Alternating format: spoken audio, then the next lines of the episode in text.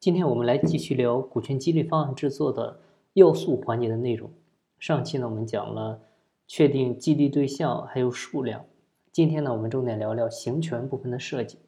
主要呢就是关于行权方式、行权时间、行权价格还有行权条件。啊，我们先看行权方式。前面呢，我们是确定了股权激励的模式哈，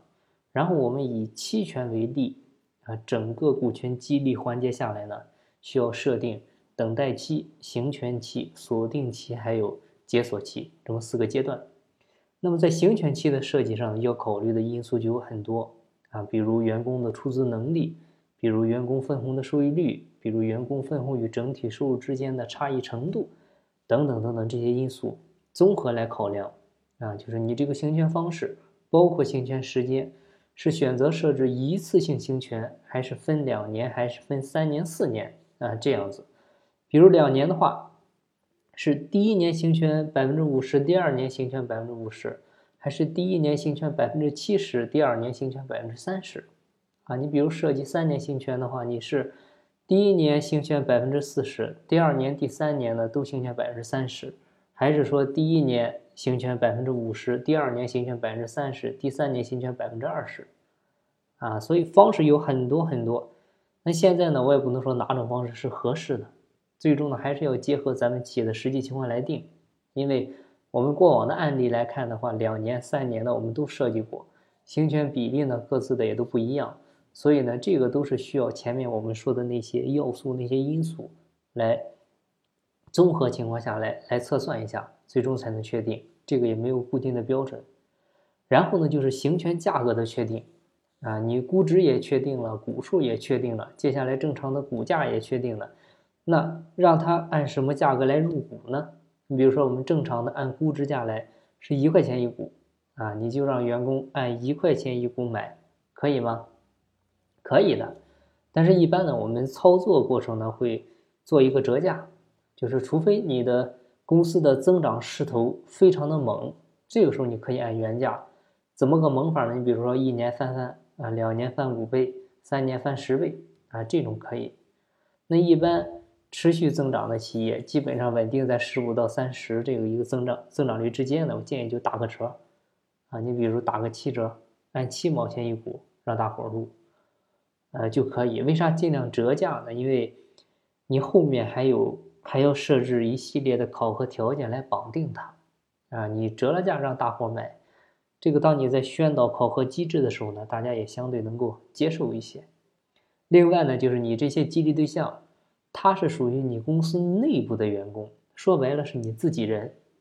一般我们对外卖给投资人呢是原价或者溢价，当然通常是溢价，啊，所以你卖给自己人呢，你多少意思意思也要折价一点的，因为毕竟是。出人又出钱，然后还有就是确定行权条件啊，也叫获授条件，就是你达到什么标准了，你才有购买股份的一个行权的资格。一般呢可以参考这个，你比如说入职三年以上啊，职级呢中层以上岗位啊，绩效全年平均完成率八十以上。像入职三年以上，它代表的就是你对这家公司这个还是相对能看好的。或者说文化价值观这块呢，也是相对能接受的，啊，不然的话，大概率是待不到三年就离职了嘛。所以入职年限考虑的就是你给企业的一个匹配度或者说忠诚度。职级呢，建议是管理层以上，啊，尤其刚开始做的时候呢，主要就是释放到核心层，慢慢的你可以到基层到员工，但是呢，一定要注意这个过程要循序渐进，中间的度呢，我们需要把握好，啊，不然的话，股权激励。你上来就到员工，他很容易做成大锅饭，因为大家都有股份，就相当于都没股份，也就没人珍惜了。然后工龄和职级都满足的话，那你的考核这个时候要是万一不够呢？你说我也够忠诚，我的职级也混到了，但是就是能力差点儿，那这种怎么办？这种建议呢，原则上是建议只发奖金，不建议给股份，因为你给了他股份，那做的很优秀的人，他看到就会觉得。像他这么个笨蛋，跟我一样都有股份，那我要你这个股份有啥价值啊？对吧？他会有这个，所以呢会刺激那些牛人，反而反而不那么牛了。另外还有一个要注意的就是关键岗关键岗位，注意建议是一刀切啊，只要符合我们定的前面这些准入条件的，啊，不要管你看不看好这个人，不要管你烦不烦这个人，啊，你不能因为你讨厌他，你就不不把他纳入了股权激励里面，因为这个事儿本身来说，它是对岗不对人的一件事儿。如果你确实不想让他进来，那你就从进入条件上去卡他的缺点，这样不让他进来可以。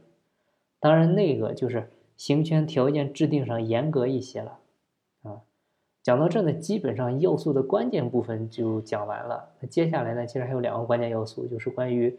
股份来源还有资金来源的问题。那我们下期继续讲。今天的分享呢就到这儿，感谢您的收听。有更多股权方面的问题，欢迎加我的微信交流群互动。我的微信号是四零六八九三四六四。金不在西天，金在路上。我是张翔，下期再见，拜拜。